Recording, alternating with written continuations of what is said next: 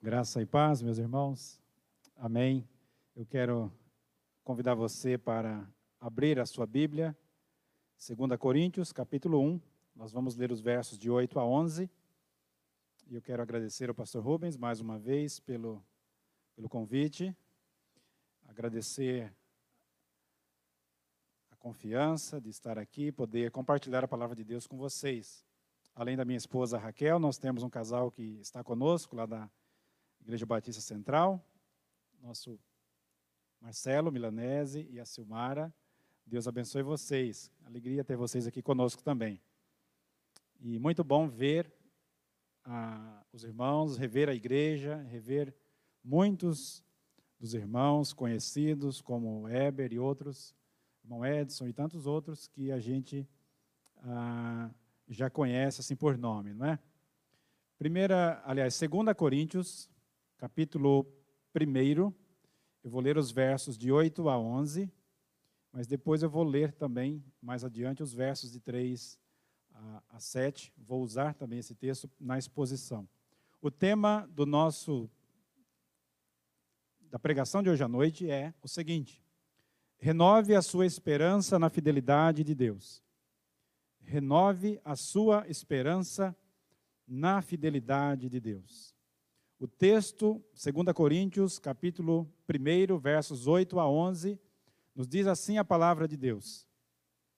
Irmãos, não queremos que vocês desconheçam as tribulações que sofremos na província da Ásia, as quais foram muito além das, da nossa capacidade de suportar, a ponto de perdermos a esperança da própria vida. De fato, já tínhamos sobre nós a sentença de morte, para que não confiássemos em nós mesmos, mas em Deus que ressuscita os mortos. Ele nos livrou e continuará nos livrando de tão grande perigo de morte. Nele temos depositado a nossa esperança de que continuará a livrar-nos enquanto vocês nos ajudam com suas orações. Assim, muitos darão graças por nossa causa, pelo favor a nós concedido em resposta às orações de muitos. Amém. Deus nos abençoe com a Sua palavra. Vamos orar mais uma vez? Senhor, nós te louvamos e te agradecemos, ó Pai. Nós te agradecemos porque o Senhor nos trouxe aqui para ouvirmos a Tua palavra. Muito obrigado, porque é a Tua palavra que nos alimenta a tua palavra que nos santifica, a tua palavra que nos encoraja, que nos anima, através do teu Espírito Santo. Nos abençoe, Pai, nesta noite. Abençoe a tua igreja aqui em Mogi Guaçu. Pastor Rubens, a Cristo, da sua família, a liderança desta igreja e que o Senhor fale aos nossos corações por meio da tua palavra. É o que nós oramos e pedimos em nome de Jesus. Amém. Renove a sua esperança na fidelidade de Deus. Falar sobre sofrimento não é algo muito palatável nos nossos dias. As pessoas não querem ouvir sobre sofrimento. Não é um tema muito agradável de se falar.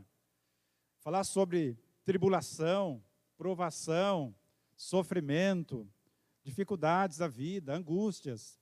Que negócio é esse, pastor? A gente quer ouvir uma palavra de ânimo, uma palavra de uma coisa assim mais é, animadora, né? Você pode pensar.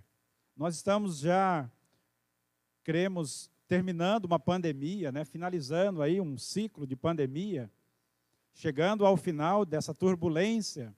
E você ainda vai falar mais sobre sofrimento, sobre provações, sobre tribulações, sobre dificuldades da vida. Já não chega esta pandemia, que já está há quase dois anos.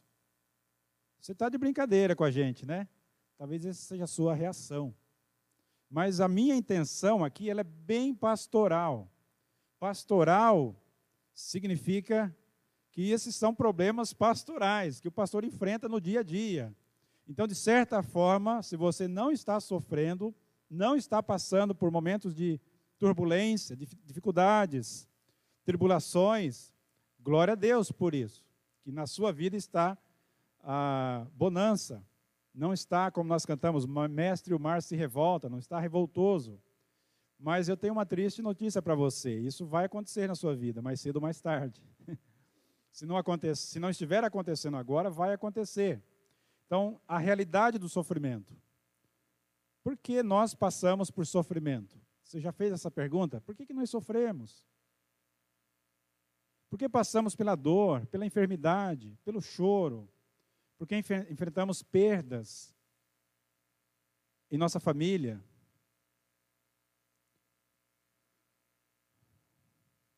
Um estudioso apologeta chamado William Lane Craig, ele conta a sua experiência de dor, de sofrimento, ainda, ainda enquanto criança. Ele era muito criança, era uma criança de talvez ali seus 3, 4 anos, quando seu avô faleceu. Ele ficou muito triste, naturalmente. Uma criança perder o avô é, um, é algo muito forte para uma criança, uma perda muito grande. E naquele momento foi o, o momento quando seu pai conversou com ele sobre a questão da perda, da morte, o que é morte. E aí a coisa foi ficando pior. Porque o seu pai tentou ajudá-lo, mas disse: Olha, a morte vai ser assim, assim, explicou para ele. Inclusive você vai morrer também, sabia? Eu não sei se foi muito, muito consolador para aquela criança ali, talvez quatro, cinco, seis anos, saber da realidade da morte. Puxa, então quer dizer que eu vou morrer também? Mas é uma realidade. A criança ela se depara com essa realidade da perda de um ente querido, às vezes de um amigo na escola, de um parente, então, a, a, o sofrimento ele é uma realidade. A tribulação, a angústia, as provações, elas fazem parte da nossa vida. Nós habitamos no mundo caído. Nós estamos fora do paraíso. Obviamente você já sabe disso. Nós não estamos mais no Éden. Nós estamos para fora do paraíso. E este mundo é o um mundo pecaminoso, mundo quebrado. Não é o mundo ideal. Não é o mundo que nós gostaríamos que fosse. Não é aquele mundo que nós ansiamos, a pátria celestial, onde tudo será restaurado. Nós ansiamos esse dia, mas ainda não estamos nesse dia, nessa realidade que ainda almejamos. Então é natural termos dúvida quanto à questão do sofrimento, da adversidade, das provações. Por que, que as coisas não acontecem do nosso jeito? Você sabe disso. Dia 8 de março do ano passado, foi o primeiro domingo foi o último domingo quando nós pudemos nos reunir, toda a igreja. A partir daquele momento, nós nunca mais conseguimos reunir. E nós fizemos vários planos para 2020. Planos e vários planos, planejamento, planos para nossa família, planos de viagem, planos de férias. A igreja fez planejamentos, os ministérios, departamentos, etc, etc, mas a pandemia impediu tudo isso. Então, as adversidades, elas vêm elas fazem parte. Isso era muito comum para os cristãos na, na, na Idade Média em tantos outros períodos. Eles viviam nessa perspectiva. Nós vivemos sabendo que hoje nós estamos vivo, vivos, mas o amanhã nós não sabemos. Há uma incerteza, o que a própria Bíblia diz, não é o que é a vossa vida. Vocês não sabem o que vai acontecer no dia de amanhã. Então, falar sobre isso não é falta de sensibilidade, pelo contrário, é uma preocupação real. Aquela, aquele diagnóstico inesperado, aquela demissão que você não espera, aquele problema de saúde que ninguém está planejando ter, aquela dificuldade na família, no casamento, aquele filho problemático e assim por diante. Jerry Bridges disse o seguinte: a adversidade é difícil, mesmo quando nós sabemos que Deus está cuidando das circunstâncias da nossa vida. Mesmo assim, mesmo nós sabendo que Deus é soberano, que Deus está cuidando das circunstâncias da nossa vida, mesmo assim ainda é muito difícil de, de aceitar o problema, a diversidade, a situação difícil quando ela nos, nos abate. Se Deus está no controle, por que Ele permite que tudo isso aconteça? Né? Essa é a pergunta básica que nós fazemos. Se Deus é soberano, Ele está no controle de todas as coisas, por que, que ele permite que o mal aconteça em nossas vidas e também no mundo? A verdade, diz Jerry Bridges, é que todos nós experimentamos o sofrimento em suas mais variadas formas e em momentos diferentes durante a nossa vida.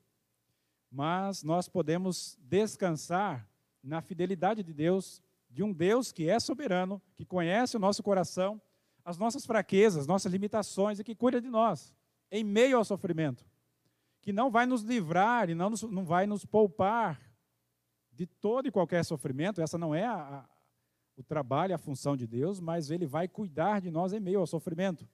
Então, o nosso dilema no sofrimento é exatamente esse: se Deus é um Deus de amor, como Ele pode permitir o sofrimento? Essa é o, esse é o questionamento básico, central, daquele que está sofrendo. A gente visita pessoas acamadas, enfermas, em hospitais, em leitos, e essa é a pergunta mais difícil que ninguém consegue responder. Pastor, por que justamente agora? Por que eu? E aquela, aquele sentimento de culpa, de cobrança. Será que eu fiz alguma coisa errada? Será que eu estou alguma alguma coisa que eu fiz assim para Deus, que eu desagradei a Deus em algum ponto, e agora Deus está me punindo, me disciplinando ou me castigando? Essa era a pergunta de Jó, era a, a acusação dos amigos de Jó e assim por diante. Então é natural nós fazermos essa pergunta. Se Deus é um Deus de amor, como ele pode permitir o sofrimento das suas criaturas e, do, e mais dos seus filhos? E se Deus é soberano, por que não acaba com o sofrimento? Por que, que ele não termina com o sofrimento?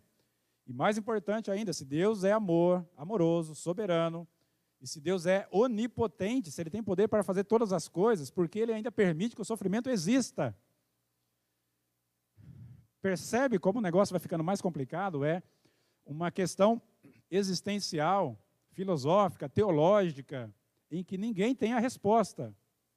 A Bíblia tem respostas, mas ela não tem a resposta, e ela nem está preocupada em dar a resposta para mim e para você. O máximo que nós podemos saber é que Deus é soberano, que Ele conhece todas as circunstâncias, que Ele, ele está controlando e reinando sobre as circunstâncias adversas e que Ele nos conhece, conhece as nossas fraquezas, limitações e que Ele vai cuidar de nós em meio à dor e sofrimento. E graças a Deus por isso. Três verdades essenciais sobre o caráter de Deus no sofrimento. Primeiro, Deus é completamente soberano, Deus é infinitamente sábio e Deus é perfeitamente ah, amoroso. Então, Deus é soberano, sábio e amoroso. E em seu amor, ele sempre vai fazer o melhor por nós. Em sua sabedoria, ele sempre vai ah, exercer a sua vontade perfeita, de acordo com a sua vontade soberana, e em sua soberania ele tem poder para fazer todas as coisas. Então nós podemos confiar e descansar nisso. Olhando para esse texto de 2 Coríntios, capítulo ah, 1, versos de 7 a 10, de 8 a 11 que nós lemos. Primeiro, primeiro aprendizado que eu, que eu quero destacar aqui para você, nesta noite, é o seguinte: todas as tribulações que você experimenta estão debaixo do controle soberano de Deus. Então, vou repetir. Todas as tribulações que eu e você experimentamos estão em absoluto controle, debaixo do absoluto controle soberano de Deus. Amém por isso. Graças a Deus por isso. Nós não estamos jogados no acaso, não existe a coincidência, não existe sorte, azar. Nós temos um Deus amoroso, soberano e sábio cuida de nós, que cuida de nós. 1 Coríntios, capítulo, aliás, 2 Coríntios, capítulo 1, verso 8, Paulo diz assim: Irmãos, olha, olha que palavras interessantes. Irmãos, não queremos que vocês desconheçam as tribulações, ou seja, Paulo está compartilhando com a igreja de Corinto as tribulações que vieram sobre ele e sobre outros, outros que estavam com ele, provavelmente Timóteo e outros. Eu não quero que vocês desconheçam essas tribulações, ou provações ou adversidades que sofremos na província da Ásia. E que provações eram essas? Nós não sabemos. Nós só sabemos que eram situações muito difíceis, as quais foram muito além da nossa capacidade de suportar, diz o apóstolo Paulo. Olha, se Paulo, que era um homem experimentado nos sofrimentos, que passou inúmeras adversidades, você pode ler depois do capítulo 4, capítulo 11 da segunda carta e ver quanta coisa esse homem passou naufrágios, frio, fome, sede, nudez e várias situações, apedrejamento, etc, etc. Ele diz que foi uma aprovação tão difícil que ele não tinha mais condição e capacidade de suportar a ponto de, de perder a própria esperança, a esperança da própria vida. Então foi realmente uma situação muito adversa, muito difícil. A palavra tribulação significa pressão, pressionar alguém. Pressionar alguém, esmagar alguém, sabe? Aquele peso, aquele fardo que vai te, te amassando. Paulo está dizendo que foram tribulações intensas, foram tribulações que o abateram, foram tribulações que tiraram a sua paz, foram tribulações que roubaram a sua alegria, foram tribulações que fizeram ou fizeram perder a, a sua esperança, a sua confiança em Deus. Puxa vida, mas que coisa mais complicada. E a pergunta persiste, mas como que Deus pode permitir uma coisa dessa? Não seria mais fácil colocar Paulo a livre de problemas, livre de situações, livre de provações, de adversidades? Ele não teria mais facilidade para pregar o evangelho nas viagens missionárias, ele não seria mais ágil, mais dinâmico, não seria mais ousado e mais usado nas mãos de Deus? O método de Deus é bem diferente do nosso, né? Deus nos humilha, Deus nos coloca lá embaixo, no pó, para que a gente possa reconhecer a soberania de Deus. O apóstolo Paulo vai dizer na sua segunda carta, capítulo 4, versículo 7, que nós somos vasos de barro, frágeis, vasos que quebram, que trincam. Se você derrubar um vaso de barro aqui, ele vai quebrar completamente. Mas, no entanto, somos vasos de barro que carregam dentro de si um tesouro precioso. E esse tesouro é o Evangelho de Cristo Jesus, as boas novas de Cristo Jesus. Então, esse é o nosso Deus. Ele coloca o que ele tem de mais precioso num depósito tão frágil, tão insignificante que somos nós, eu e você. Deus não nos prometeu, Deus não prometeu nos livrar das tempestades, mas Ele nos garante que sempre estará conosco nas tempestades. Glória a Deus por isso. Você conhece, eu vou citar alguns textos que você conhece, apenas para relembrar a sua memória, para refrescar a sua memória. O Salmo 23, versículo 4, o salmista diz assim: Mesmo quando eu andar por um vale de trevas e de morte, não terei, não temerei perigo algum. Olha que coisa interessante. Você crê nisso? Você pode realmente dizer isso, como o salmista diz? O Salmo 23 é apenas algo teórico para você? Mesmo quando eu andar, não é não é se um dia eu andar, é quando eu andar por um vale. O vale tem um começo e tem um fim. Você atravessa o vale, mas ele é um vale sombrio, tenebroso, é um vale de trevas e de morte. Mas o salmista diz assim, mesmo assim, não temerei perigo algum. Por quê? Por causa da sua autoconfiança? Não. Porque tu estás comigo, a tua vara e o teu cajado me consolam, me protegem. Amém. Glória a Deus por isso. Isaías 43, versos 2 e 3, ele diz assim: Quando passares pelas águas, eu serei contigo. Quando passares pelos rios, eles não te submergirão. Quando passares pelo fogo, não te queimarás, nem a chama arderá em ti. E aí Deus diz assim: Porque eu sou o Senhor, o teu Deus, o Santo de Israel, o teu Salvador. Amém. Glória a Deus por isso. Deus não nos promete, Deus não promete nos livrar de todo o sofrimento, de todas as adversidades, de todas as dificuldades, mas ele promete uma coisa: caminhar conosco, andar conosco, mesmo em meio às provações, às adversidades, às tribulações, que são muitas e que são diversas, como diz Tiago, né? Tenham motivo de grande alegria quando passarem por várias provações, elas são múltiplas, são, de, são várias e de diversas cores. Você resolve uma, vem outra e assim por diante. Essa é a vida do verdadeiro cristão. Ele vai passar por lutas e provações, mas ele vai vencendo cada uma delas. A Bíblia diz em 1 Coríntios 2,14 que em Cristo Jesus, Deus sempre nos conduz em triunfo. Esse texto é um texto muito bonito, né? Essa palavra triunfo, que era aquele desfile do do imperador com seus soldados, né? o imperador romano com seus soldados. E agora Paulo usa essa linguagem, essa metáfora do desfile daquele exército vencedor. Ele diz agora: Deus nos conduz em triunfo. Cristo vai à frente. Ele é o nosso general. Ele é o nosso Senhor. E nós vamos atrás. Às vezes mancando, às vezes com cicatrizes, às vezes com dificuldades, mas a gente está na, na procissão, que está indo para receber o prêmio. Porque Deus em Cristo, em Cristo, sempre nos conduz nesta vitória triunfal. Nós estamos caminhando para a glória. Nossa vida aqui é passageira, nós somos peregrinos. Por isso que a Bíblia diz: quando você passar por lutas e provações e adversidades, eu serei contigo. Quando passares pelos rios, eu, eles não te submergirão. Quando passares pelo fogo, não te queimarás, mas você vai passar pelo rio, vai passar pela, pelo fogo, vai passar pela, pela fornalha, porque eu sou o Senhor, o teu Deus, o teu Salvador, o Santo de Israel.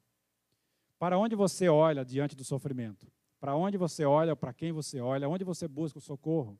Quem é o seu refúgio? O salmista diz: Eleva os meus olhos para os montes. E naquele momento de peregrinação, olhar para os montes significava um local de, de adversidades, perigos, incertezas, e eles tinham que ir até Jerusalém para adorar a Deus. Mas ele diz: Eu elevo os meus olhos para os montes. E ao invés de ficar assustado, temeroso, preocupado, eu digo assim: De onde me virá o socorro? E o meu socorro, diz o salmista, ele vem do Senhor, vem do Senhor, que fez os céus e a terra, ele criou os montes, ele criou a natureza, ele criou todas as coisas e ele cuida de mim. Quando ficamos desanimados por conta das circunstâncias difíceis, é fácil olhar para nós mesmos, para os nossos próprios sentimentos, para as nossas próprias fraquezas, impotência, incapacidade. E a gente coloca a nossa atenção nos problemas, nas dificuldades. Mas nós precisamos olhar para o Senhor. O salmista, no Salmo 119, versículo 71, ele diz assim: Foi bom para mim ter passado pela adversidade, pela aflição, para que eu aprendesse os teus mandamentos. Olha que interessante, o salmista diz: Foi bom passar por um aperto. Foi bom, sim. Foi bom eu ter passado pela pandemia. Daqui muitos anos você vai falar: Olha, lembra da pandemia? Eu passei por isso. A gente vai ser conhecido como a geração que passou pela pandemia, que atravessou o vale da sombra da morte e que, pela graça de Deus, sobrevivemos. Amém? Glória a Deus por isso. Sobrevivemos pela graça de Deus, não por nossa for força e capacidade. Por isso o salmista diz: foi bom ter passado um aperto, aflição, porque eu me aproximei mais de Deus. Eu me apeguei aos seus mandamentos. Salmo 119, versículo 71. No verso 75, ele diz assim: Eu bem sei, Senhor, que os teus juízos são justos e com e que com fidelidade me afligiste. Então Deus ele manda dificuldades, ele manda provações, ou permitindo ou fazendo com que elas aconteçam por seu poder e por sua soberana vontade. E ele vai dizer no verso 92, ainda do Salmo 119, se a tua lei não fosse o meu prazer, há muito tempo eu já teria perecido na minha angústia. Se a tua lei, se a tua palavra não fosse ah, o deleite do meu coração, o meu prazer, eu já teria perecido na minha angústia. Então, quem, que é, quem nos sustenta na provação, para quem nós devemos olhar? Para Deus, para o Senhor. Jeremias, que escreveu, além do seu livro ah, profético, escreveu também Lamentações, e foi escrito num contexto de extrema ah, adversidade, provações, sofrimento, onde ele vê a cidade de Jerusalém sendo destruída. E eu não vou dar aqui detalhes para lhe poupar, você pode ler depois, especialmente o capítulo 2. Mas quando chega no capítulo 3, ele diz: As misericórdias do Senhor são a causa de não sermos consumidos. Ele está dizendo assim: se não fosse a misericórdia de Deus, não sobraria nada e nem ninguém. Mas porque Deus, na sua misericórdia, preservou um pequeno grupo que foi levado para o cativeiro, e desse pequeno grupo um remanescente que depois volta e vai dar continuidade para que o Messias venha, por causa da fidelidade da soberana vontade de Deus. Por causa das misericórdias do Senhor, é que nós não fomos completamente destruídos e consumidos. Por quê? Porque as suas misericórdias não têm fim. Grande é a tua fidelidade. Diante das provações, nós temos que reconhecer a grandeza de Deus, a soberana mão do Senhor conduzindo as nossas vidas. Porque todas as tribulações que você experimenta estão debaixo do controle soberano de Deus. Segundo lugar, Deus lhe consola na tribulação para que você console aqueles que estão sofrendo. Esse é um ensino muito interessante aqui no começo da, da carta, no versículo 3 e 4, né, que a gente gosta muito desse texto. É um texto que a gente tem assim no nosso coração, que a gente usa muito para ah, em velórios, em pessoas, momentos quando há pessoas que estão sofrendo. Porque o texto diz assim, no verso 3, bendito, Paulo está elogiando a Deus, glorificando a Deus, Bendito seja o Deus e Pai de nosso Senhor Jesus Cristo, o Pai das misericórdias, o Deus de toda a consolação, pois é Ele quem nos consola em todas as nossas tribulações, para que, com a consolação que nós recebemos de Deus, possamos consolar aqueles que estiverem ou que estão passando por tribulações. Você percebeu a dinâmica aqui? Deus nos consola, e com essa consolação que nós recebemos de Deus, nós devemos agora consolar aqueles que estiverem passando também por tribulações, por adversidades, por dificuldades, por provações. Aqui nasce o ministério de consolação da igreja. Ministério de consolação da igreja. E que certamente há muitas pessoas já aqui que fazem isso. Diante de um problema, de uma adversidade, de uma dificuldade de alguém, talvez você seja uma dessas pessoas, que você chega, se aproxima dela e começa ficar junto, ajudar, orar com ela, apoiar, sustentar. E é exatamente o que o texto está dizendo aqui, não é? Deus nos consola, porque Ele é o Pai das misericórdias, o Deus de toda consolação. Esse Deus que nos conforta, que nos anima, que nos encoraja, que nos consola, Ele faz isso para que nós possamos consolar aqueles que estiverem passando por problemas semelhantes ao, ao nosso. Que coisa interessante, é uma, há uma mutualidade de consolação, há uma santa empatia, há uma identificação. Você já percebeu que as pessoas mais ah, que se interessam pela dor do próximo são aquelas pessoas que já passaram por algum tipo de dor? Mães que tiveram, que perderam seus filhos, se aproximam de outras mães que perderam seus filhos. Pessoas que venceram o câncer se aproximam de pessoas que estão passando por, por essa experiência pessoas que passaram pelo luto, pela sensação de perder o esposo ou a esposa e assim por diante. Então há uma dinâmica aqui que nós poderíamos passar muito tempo aqui falando sobre isso, mas não é o nosso ponto somente falar sobre isso aqui. Deus sempre tem um propósito em nosso sofrimento. Lembre-se disso. Quando você estiver sofrendo, esse é um dos pontos que você precisa se lembrar. Olha, Deus está trabalhando em mim diante dessa adversidade, desse problema, para que depois eu consiga, com essa experiência, triste sim, amarga, difícil, mas para que depois eu possa ser uma bênção na vida de uma outra pessoa. O propósito do sofrimento é lembrar-nos da nossa fragilidade, é revelar a nossa impotência, as nossas limitações, é nos manter humildes, nos lembrar da nossa da brevidade da nossa vida, nos conscientizar da, de que nós necessitamos diariamente do Senhor. Porque diante das bênçãos, do conforto material, nós esfriamos, nós caímos na indiferença, na rotina, no comodismo, infelizmente. Essa é a nossa realidade. Mas as tribulações, elas são bênçãos para nós. Permitidas pelo Senhor, elas revelam o nosso orgulho, elas nos ensinam a confiar somente em Deus, elas nos mostram a nossa autossuficiência e nos, mostram, e nos fazem abandonar essa autossuficiência e nos lembram de que sem a graça de Cristo nós nada podemos fazer. Então Deus nos consola nas tribulações para que nós possamos consolar aquelas pessoas que estiverem passando por momentos de adversidades, de dificuldades.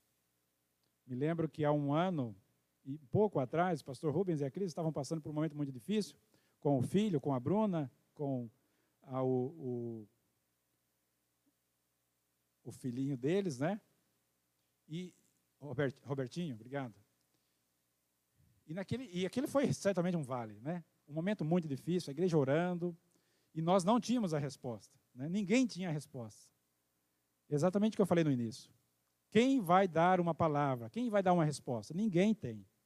O máximo que todos fizeram foi: vamos orar. Nós não sabemos, nós não entendemos, mas nós sabemos que Deus ele tem um plano, ele tem um propósito em todas as coisas. E vamos orar, vamos confiar, e sabemos que tudo isso vai passar, porque a Bíblia diz que as nossas provações são leves e momentâneas, são passageiras, diante da glória que está revelada. E o tempo passou. Passou-se um tempo ali, e hoje veio a alegria. Prazer, alegria, satisfação. Né? Receberam a netinha e agora estão vivendo uma nova fase. Imagina a experiência desse casal, recém-avós, né? deste casal que agora está com uma filha nova, de poder ajudar e aconselhar um casal futuramente que está, estará ou que passará por momentos semelhantes, por uma situação semelhante. Então há uma dinâmica na mutualidade do corpo de Cristo que nós não conseguimos entender. Hernandes Dias Lopes, ele diz assim, pastor Hernandes, o consolo de Deus o consolo de Deus é realizado em nós, mas não para nós. Não, nós não somos um reservatório, mas um canal da consolação divina. Nós somos consolados para sermos consoladores. Deus nos abençoa para sermos abençoadores. As angústias são pedagógicas. Deus não desperdiça sofrimento na vida dos seus filhos. Palavras profundas aqui. Deus não desperdiça o sofrimento na vida dos seus filhos. O sofrimento não é em vão. Nossas feridas tornam-se fontes de consolo. Nossas lágrimas tornam-se óleo terapêutico. Nossas experiências, instrumentos de encorajamento para outras pessoas. Na medida em que nós somos confortados, devemos procurar outros para passar essa consolação. Né? Nós somos confortados para vivermos, não para vivermos confortáveis. Achei interessante esse trocadilho. Nós somos confortados por Deus mas não para vivermos confortáveis, mas para sermos confortadores de outras pessoas. É importante falar isso, frisar isso, porque nós vivemos assim um cristianismo tão ah, tão para mim mesmo, né? Eu comigo mesmo, tão egocêntrico, tão individualizado e tão individualista. Isso é antibíblico, completamente antibíblico. Nós temos pessoas em nossas igrejas que estão vivendo como se não precisassem prestar contas de suas vidas. A, a igreja, a mutualidade cristã, o corpo de Cristo, a liderança da igreja, muito menos ao pastor. Ele diz assim: olha, da minha vida cuido eu. Isso é errado, isso é antibíblico, isso é uma heresia. Nós somos membros uns dos outros, diz a Bíblia. Nós somos um corpo. E o que você faz lá fora tem implicações aqui dentro. E o seu compromisso, o seu testemunho acaba impactando outras pessoas, seja para o bem, seja para o mal. A Bíblia diz que muitas são as aflições do justo, dos justos, mas o Senhor de todas o livra. Salmo 34, 19. Conversei com um irmão que falou, pastor, mas como que é esse negócio? É muitas aflições e Deus nos livra de todas mesmo, de todas. Eu falei, irmão, está escrito todas, não está escrito na sua Bíblia? Todas. Ah, mas como que Deus livra? Falou, bom, como, aí já é outra história, mas que ele livra, ele livra. Porque a gente lê a Bíblia achando, bom, se Deus vai me livrar, ele vai me livrar da situação difícil, da adversidade. Não. Deus vai nos livrar no tempo dele, da forma dele e assim por diante. E às vezes o livramento de Deus pode ser de uma forma que, que pode ser uma cura assim, completamente. Você sabe aquela cura completamente, o que, que é, né? Que você nunca mais vai sofrer. Então, pode ser um tipo de livramento também. O sofrimento deve nos tornar mais humildes, mais compassivos, mais amáveis, mais empáticos. A dinâmica da mutualidade cristã. Você não pode viver somente para si. Aliás, a Bíblia diz isso, 2 Coríntios 5,14. Jesus morreu por todos, para que os que vivem não vivam mais para si, mas para aqueles que por ele morreu e ressuscitou. Nós somos abençoados, olha, essa é a dinâmica da Bíblia. A dinâmica da mutualidade bíblica. Nós somos abençoados para abençoar. Somos perdoados e devemos perdoar. Somos reconciliados e devemos nos reconciliar com aqueles que estão em inimizade conosco. Nós somos amados para amar. E nós somos consolados para consolar. Irmãos, isso não é fácil. O que eu estou falando aqui, alguém pode dizer, ah, pastor, legal, tudo que você está falando isso daí, né? Na teoria é uma beleza, quero ver na prática. Eu também quero ver na prática. Não estou dizendo que é fácil, estou dizendo que isso é um desafio. Que isso daqui é, é, é algo que uma igreja que experimenta isso é uma igreja bíblica, saudável, que cresce na mutualidade, na comunhão, em que alguém que chegar aqui sofrendo e que for abraçado por essa igreja, ele vai ficar aqui e ele nunca mais vai sair dessa igreja. Isso não é somente para os membros da igreja, é principalmente para aqueles que estão lá fora, que estão sofrendo e que às vezes não tem ninguém na sua família para lhe ajudar.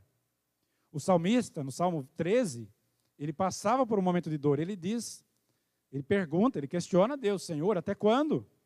Até quando, Senhor? Para sempre te esquecerás de mim? Até quando esquecerá, esconderás de mim o teu rosto? Parece que Deus está indiferente. Até quando terei inquietações e tristeza no coração, dia após dia? Até quando o meu inimigo triunfará sobre mim? Olha para mim e responde, Senhor, meu Deus, ilumina os meus olhos, do contrário, dormirei o sono da morte. Os meus inimigos dirão: Eu venci. Os meus adversários festejarão o meu fracasso. E naquele momento o salmista ele é tocado pelo poder de Deus, pelo Espírito Santo de Deus. E ele termina o Salmo 13 dizendo assim: Eu, porém, confio no teu amor, ainda que a situação não mude, a adversidade continua a mesma. Eu confio no teu amor, o meu coração exulta na tua salvação. Quero cantar ao Senhor pelo bem que me tens feito. Um passo de fé. A situação não mudou, mas o coração dele mudou, a perspectiva dele mudou. Assim como o salmista Zaf no Salmo 73, assim como Abacuque no, em capítulo 3, assim por diante. Terceiro aprendizado, lembre-se de que é na tribulação que Deus renova a sua esperança e fortalece a sua confiança. Bonito, né? É na tribulação que Deus renova a sua esperança e fortalece a sua confiança. 2 Coríntios 1,9, Paulo diz assim: De fato, a, a, tribulação foi tão grande, tão forte, que nós tínhamos sobre nós a sentença de morte. Já tínhamos perdido a esperança, diz Paulo. Mas tudo isso aconteceu para que, tinha uma finalidade, para que não confiássemos em nós mesmos, mas em Deus que ressuscita os mortos. O que, que Paulo está falando aqui, né? A situação era, era humanamente irreversível, é isso que Paulo está dizendo. Humanamente impossível. Eu estava diante de uma situação e a tribulação era tão grande, era tão intensa, tão forte, que eu sabia que daquela eu não escaparia. Você já se viu assim? Num beco sem saída, diante de uma dificuldade, de uma provação tão grande que você fala: Meu Deus, eu não tenho como escapar dessa. Talvez um, diagnóstico, talvez uma situação, talvez uma, uma dívida, talvez uma situação na sua família, talvez no seu casamento. Você fala: Meu Deus, e agora? O que eu vou fazer? Às vezes uma tragédia, algo inesperado. A situação era humanamente irreversível. Nesse momento, nenhum recurso da terra poderia mudar a situação. Então, ele, que já carregava em si a sentença de morte, deixou de confiar em si mesmo ou em qualquer outro recurso para pôr a sua fé somente em Deus, unicamente em Deus. Agora só confio e só espero em Deus, não tem outra saída. E ele diz: no Deus que ressuscita os mortos. É o Deus do impossível. O livramento de, que Deus providenciou para Paulo foi um tipo de ressurreição que se assemelha à experiência de Abraão com Isaac. Lembra de Hebreus 11, 19, que diz assim: Abraão naquele momento, quando ele estava diante do altar, que iria molar o seu filho, no seu coração ele, ele sacrificou Isaac. Embora Deus diga, Abraão, não faça isso, naquele momento que ele para, né, na hora H, ele espera, Deus proveu o cordeiro, etc. Mas naquele momento, no seu coração, ele já tinha decidido. Por isso que a Bíblia diz em Hebreus 11, 19: Abraão considerou que Deus era poderoso até para ressuscitar Isaac dentre os mortos de onde figuradamente ele o recebeu de volta. Que, que provação, que provação de Abraão. E Deus diz: Abraão, agora eu sei que você teme a Deus. Mas Deus já não sabia. que coisa louca, meu Deus. Mas Deus já não sabia, ele é onisciente. Ele já não sabia que, que Abraão o temia, mas precisou passar pela tribulação, pela pressão, pela dificuldade, para que ele pudesse experimentar o conforto, a providência, a solução que vem de Deus. Paulo compreendeu que Deus chama à existência as coisas que não existem.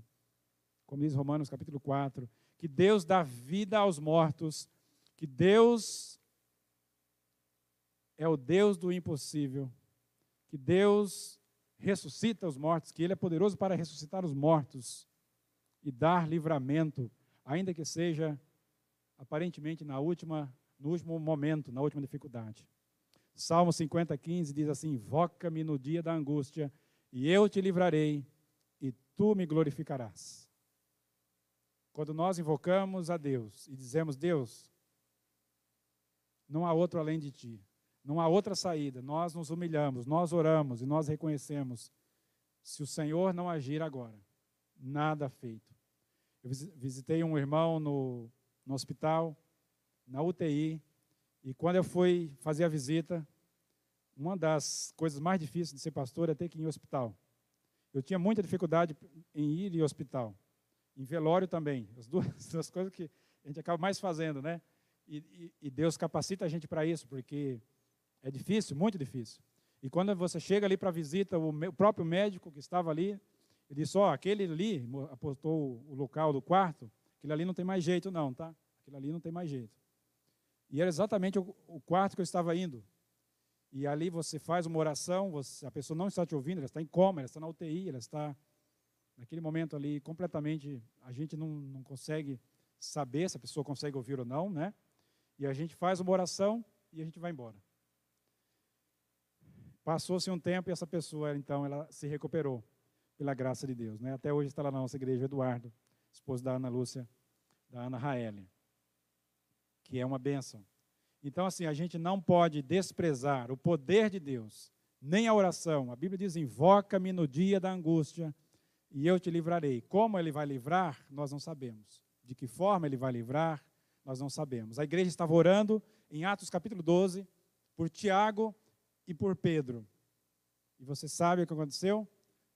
Deus milagrosamente libertou o apóstolo Pedro da cadeia dos grilhões, mas Deus, Tiago foi levado para a glória. Né? E nós podemos dizer assim, poxa, mas a igreja não estava orando pelos dois? Estava, mas não cabe a nós julgar. Nós temos que confiar, irmãos, confiar. João Calvino diz assim: precisamos primeiro morrer para renunciarmos à confiança em nós mesmos. Nós precisamos morrer para nós mesmos, para renunciar à confiança que a gente tem em nós mesmos. Nós somos muito autoconfiantes. Precisamos primeiro ter consciência da nossa fraqueza para pormos a nossa confiança no poder de Deus. Precisamos primeiro nos, des, nos desesperar, como Paulo se desesperou, né? ele diz: perdemos a esperança da própria vida. Nos desesperar de nós mesmos para depois pormos a nossa esperança somente em Deus. Paulo não estava levando em conta o auxílio divino quando ele diz isso. E sim está nos dizendo que avaliava suas próprias condições, humanamente falando. Ele diz assim: Olha, eu, humanamente falando, eu não tinha mais esperança de vida. Claro que era humanamente falando. Claro que ele sabia que Deus poderia livrá-lo, como de fato Deus o livrou daquela, daquela situação de morte. Lembra de Filipenses 1, verso 21? Porque para mim, o viver é Cristo. Paulo sabia, ele poderia morrer ou viver. Porque para mim, o viver é Cristo, mas o morrer é lucro. Porque estar com Cristo, diz o apóstolo, é incomparavelmente melhor. Incomparavelmente melhor. Mesmo os santos precisam sentir-se ameaçados por uma por um total colapso de suas forças humanas. Eu achei interessante essa frase. Mesmo os homens mais santos e mais piedosos da Bíblia, Jó, Isaías, Jeremias e o próprio apóstolo Paulo, precisou passar pela fornalha da provação para que Deus pudesse ser glorificado na vida deles. E eles se tornaram homens que até hoje nós temos. Um terço do Novo Testamento foi escrito pelo apóstolo Paulo. Quatro de suas cartas, 13 cartas, foram escritas na prisão. Na prisão, no contexto de extrema adversidade, de provação, de sofrimento. Acima das nossas, da nossa capacidade humana de compreensão está Deus, o Deus que está, que nós, aliás, que nós não podemos entender, não queira entender. Se pudéssemos entender todas as ações de Deus, ele não seria mais Deus. Diz o pastor, o professor Carlos Caldas, no livro, no prefácio do livro Anatomia de uma Dor, que foi um livro escrito por C.S. Lewis quando ele perde a sua esposa, que foi acometida por câncer. Antes de escrever esse livro, ele escreveu um livro, O Problema do Sofrimento, da perspectiva teórica. O que é o sofrimento? Né? Ele é um excelente escritor, mas depois ele perde a sua esposa, Joy. E aí ele escreve Anatomia de uma Dor. E você lê os dois livros e você vê a diferença. O primeiro livro, de alguém que está falando sobre o sofrimento. O segundo livro é alguém que passou pelo vale do sofrimento. Deus nos consola no sofrimento para que nós possamos consolar outros. Quantos escritos de homens e mulheres que passaram por perdas, sofrimentos. Leia os livros de Elizabeth Elliot, uma mulher que perdeu o marido, ainda muito jovem, quando foi evangelizar uma tribo lá no Equador, ele e seus amigos. E ela diz: Olha, nunca entendi o que Deus fez, porque Deus fez isso. Aqueles cinco jovens, animados, aventureiros, né? Ia pregar o evangelho naquela tribo e eles morreram de forma tão cruel, tão jovens. Mas ela diz assim: Uma coisa eu tenho certeza, Deus nunca me desamparou durante todos esses anos da minha vida. Ela morreu, acho que com mais de 90 anos. E há um livro dela chamado Sofrimento Não é em Vão. Acima da nossa capacidade humana de compreensão está o Deus que nós não podemos entender. Se pudéssemos entender todas as coisas e ações que Deus faz, ele não seria mais Deus. Apesar dessa realidade, esse Deus pode verdadeiramente consolar e dar esperança real, uma esperança real que ultrapassa até mesmo a barreira da morte. E glória a Deus por isso. Nós não entendemos, nós não compreendemos, como a própria Bíblia diz, os meus pensamentos são mais altos do que os vossos pensamentos e assim por diante. Mais uma vez, citando o Jerry Bridges, ele diz assim: os juízos de Deus são insondáveis, os seus caminhos são inescrutáveis, a soberania de Deus ela é normalmente questionada porque o homem não entende o que Deus está fazendo. E aí ele questiona a soberania de Deus, mas a soberania de Deus sobre as pessoas não significa que não experimentaremos dor e sofrimento ela significa que Deus está no controle da dor e do sofrimento. Mesmo em nossa dor e sofrimento, Deus continua reinando absolutamente. E que ele e que ele tem em mente um propósito específico e um benefício que nós não sabemos, não conseguimos ver no momento. Não há nada como a dor sem um propósito. Não há nada como a dor sem um propósito para o filho de Deus. Ou seja, a pessoa que está sofrendo e ela diz assim: Mas eu não vejo propósito nenhum nesse sofrimento. Isso é, se torna o sofrimento muito mais terrível do que ele já é, porque você tem que saber que existe um propósito.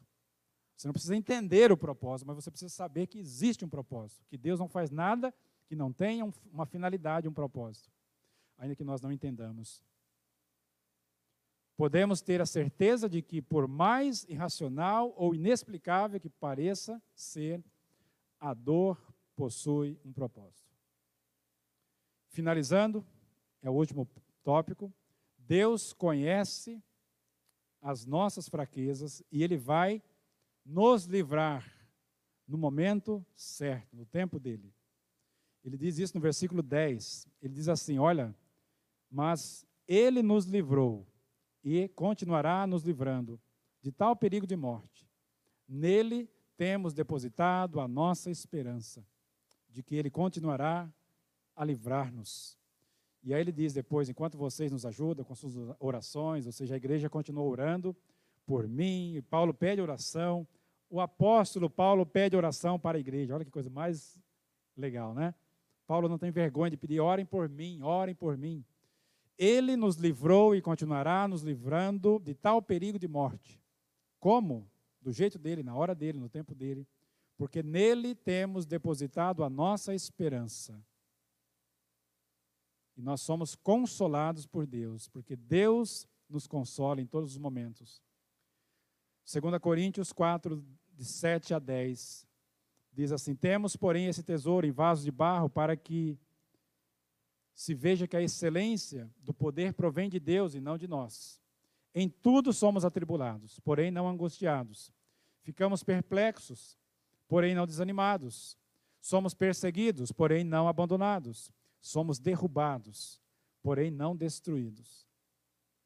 Levamos sempre no corpo o morrer de Jesus, para que também a vida de Jesus se manifeste em nosso corpo é uma, parece uma contradição, né? Paulo diz entristecidos, mas sempre alegres. Não possuindo nada, mas herdando tudo. Porque a nossa leve e momentânea tribulação produz para nós um eterno peso de glória. Nós não temos nada aqui nessa terra. Nós somos pó, mas nós somos herdeiro, herdeiros de uma pátria celestial. O mesmo Deus que levantou Jesus Cristo, que livrou Jesus Cristo da morte, é o Deus que livrou Paulo daquela situação tão difícil. O Deus que ressuscitou a Jesus. O mesmo Deus que livrou Paulo daquela situação tão difícil, daquela angústia que Paulo diz: olha, nós estávamos a ponto de perder a esperança completamente dessa vida. Estávamos no fim do túnel.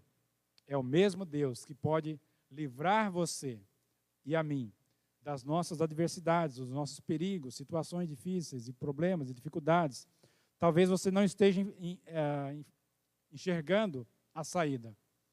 Talvez você esteja no meio do vale, da provação, da dificuldade. Mas Deus está com você. Não desanime. Deus está com você. O sofrimento nos aproxima de Deus. O apóstolo Paulo diz na sua nessa mesma carta, no capítulo 12, ele diz assim que ele teve uma revelação extraordinária de Deus, da grandeza de Deus. Ele contemplou o próprio céu mas para impedir que eu me exaltasse, 2 Coríntios 12, 7, por causa da grandeza dessas revelações, foi-me dado um espinho na carne, sofrimento, adversidade, provações, perseguições, que era como que um mensageiro de Satanás para me atormentar, me esbofetear. E eu orei, e três vezes eu pedi ao Senhor, e roguei, supliquei, e o verbo rogar aqui está no presente contínuo, ele orou insistentemente para que Deus tirasse de mim aquele sofrimento. Mas Deus me respondeu, e o que, que Deus disse? A minha graça te basta, a minha graça é suficiente para você, Paulo. Ela lhe manterá humilde, porque o meu poder, ele é aperfeiçoado nas suas tribulações, na sua fraqueza. E Paulo disse: Bom, se é assim, então eu vou me gloriar alegremente nas minhas fraquezas, para que sobre mim repouse o poder de Cristo. Por amor de Cristo, eu vou me regozijar nas fraquezas, nos insultos, nas necessidades, nas perseguições e nas angústias. Ele resume aqui o que é o espinho na carne. Tudo isso. Porque eu entendi que quando eu sou fraco, é que eu sou forte. Eu estava muito autossuficiente. Depois dessa revelação, agora eu era o cara. Eu era o apóstolo. O homem de Deus. Mas agora eu sou pó e eu tenho um espinho na carne que me lembra de quem eu sou e de quão poderosamente eu posso ser mais usado por Deus, porque antes de Deus trabalhar através de nós, Ele trabalha em nós. Amém por isso. Irmãos, falar sobre sofrimento, eu não posso terminar sem falar sobre Jesus. Jesus é chamado na Bíblia de o homem de dores, que sabe o que é padecer. A Bíblia diz que Jesus é o nosso sumo, sumo sacerdote, perfeito, que se compadece de nós. A Bíblia fala que nós somos consolados para podermos consolar outros, mas eu não posso consolar você assim como Jesus pode. O pastor não pode consolar você, ele não tem palavras para te trazer para você, a não ser a palavra de Deus, as palavras do próprio Cristo, que naquele momento, quando ele vai partir, ele começa a consolar os discípulos. João 14, 15, 16, Jesus está consolando os discípulos na sua partida. E ele diz assim: Olha, não se turbe o vosso coração, creiam em Deus, eu estou indo para a casa do Pai preparar um lugar para vocês. Ele diz: Olha, eu vou deixar a paz com vocês, eu vou enviar o Espírito Santo, que é o Espírito Consolador, e assim por diante. E a Bíblia diz que Jesus, então, ele vai para a cruz, ele chega ali no jardim do Getsemane e ele está ali angustiado, sofrendo. O homem que mais sofreu na Bíblia foi Jesus. Ele diz: A minha alma está angustiada, profundamente abatida, estou a ponto de angustiar até a morte. Orem, vigiem comigo, os discípulos dormem, Jesus fica ali sozinho, ele está abandonado, ele vai para a cruz. As pessoas o, o, o, completamente o abandonam e se afastam, e Jesus está na cruz, ele está clamando, suplicando: Deus meu, Deus meu, por que me abandonaste, por que me desamparaste? E Jesus está ali sofrendo, não só fisicamente, o que já era horrível, mas ele está sofrendo também porque ele está recebendo o pecado da humanidade sobre si. Os nossos pecados, a Bíblia diz que foram colocados sobre ele, está recebendo o cálice amargo da ira de Deus. E é algo terrível. Jesus está no jardim do Getsemane. Getsemane significa prensa de azeite. Ele está sendo prensado. A Bíblia diz em Isaías que foi do agrado do Senhor moê-lo por nós, pelas nossas transgressões, pelas nossas iniquidades. O castigo que nos, tá, nos traz a paz estava sobre ele. E a Bíblia diz em Hebreus que agora esse sumo e perfeito sacerdote, que é Jesus Cristo, que em tudo foi tentado, mas sem pecado, que venceu a morte, ressuscitou, está à direita de Deus, intercede por nós porque nós não temos um sumo sacerdote que não possa se compadecer das nossas fraquezas, ou também nas nossas fraquezas, mas nós temos um que, como nós, em tudo foi tentado, a nossa semelhança, mas sem pecado. É Ele que pode nos socorrer no momento da necessidade. Glória a Deus por isso. E não somente Jesus Cristo, mas o Espírito Santo também, diz a Bíblia, que intercede por nós, sobremaneira, com gemidos inexprimíveis porque nós, diante da fraqueza, diante das dificuldades, diante das provações, das tribulações, das angústias, nós não sabemos orar e nós não conseguimos orar como convém, mas o Espírito intercede por nós. O Espírito da consolação, o Espírito consolador. Glória a Deus por isso. As dificuldades, provações e tribulações aumentam a nossa fé, fortalecem a nossa vida de oração, nos aproximam dos nossos irmãos e nos nos lembram que nós devemos também carregar os fardos uns dos outros. Porque para mim tenho por certo de que os sofrimentos desse tempo presente não podem ser comparados com a glória que será revelada em Cristo Jesus. Glória a Deus por isso. Último texto que eu quero deixar com vocês. Diante do sofrimento, lembre-se que nós estamos indo para casa. O novo céu e a nova terra é a nossa casa. João, diante do sofrimento do primeiro século, da igreja perseguida, ele está exilado na ilha de Pátimo e ele tem uma visão. A visão, em Apocalipse capítulo 21, de 1 a 7, ele vê a nova Jerusalém, a cidade santa. Que glória, que maravilhoso. Diante do sofrimento, João diz assim: Olha, eu vi o novo céu, os novos, vi novos céus e nova terra o primeiro céu e a primeira terra já haviam passado. O mar já não existia. Eu vi a cidade santa, a Nova Jerusalém, que descia da parte de Deus, preparada como, uma noiva, adornada para o seu marido. Então eu ouvi, ouvi uma voz que vinha do trono e que dizia: Agora o tabernáculo de Deus está com os homens, com os quais ele viverá. Eles serão os seus povos, e o próprio Deus estará com eles. Glória a Deus por isso. E ele, o próprio Deus, diz a Bíblia, enxugará dos seus olhos, dos nossos olhos, toda lágrima. E ali, no novo céu e na nova terra, na nova Jerusalém, não haverá mais morte, nem tristeza, nem choro e nem dor, porque a antiga ordem já passou. E aquele que estava sentado no trono, ele me disse: Olha, estou fazendo novas todas as coisas. E ainda acrescentou: escreva isso, porque essas palavras são fiéis e dignas de confiança. E disse-me ainda: tudo já está feito. Eu sou o Alfa e o Ômega, o primeiro e o último, o princípio e o fim. E quem tiver sede, darei de beber gratuitamente da fonte da água da vida. E o vencedor, que passar por todas as provações e continuar confiando em mim na minha palavra, o vencedor herdará tudo isso e eu serei o seu Deus, e ele será o meu filho. Glória a Deus por isso. Vamos orar? Baixe sua cabeça.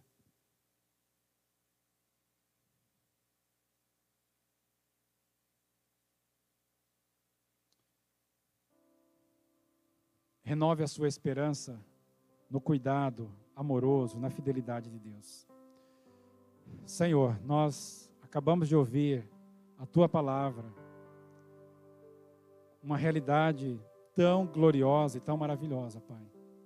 Desvenda os nossos olhos, faz-nos crer no teu amor, na tua soberania, na tua graça e no teu cuidado por nós, Pai. Não deixa que nós duvidemos do teu caráter santo, justo, bom, amoroso e cuidadoso quando passarmos por várias provações, Pai. Ajuda-nos a nos aproximar do Senhor nas provações e não nos afastar do Senhor, Pai. Quebra a nossa autoconfiança, nossa autossuficiência, o nosso orgulho. Faz-nos mais compassivos, longânimos, humildes, mais amáveis, mais dependentes do Senhor, Pai.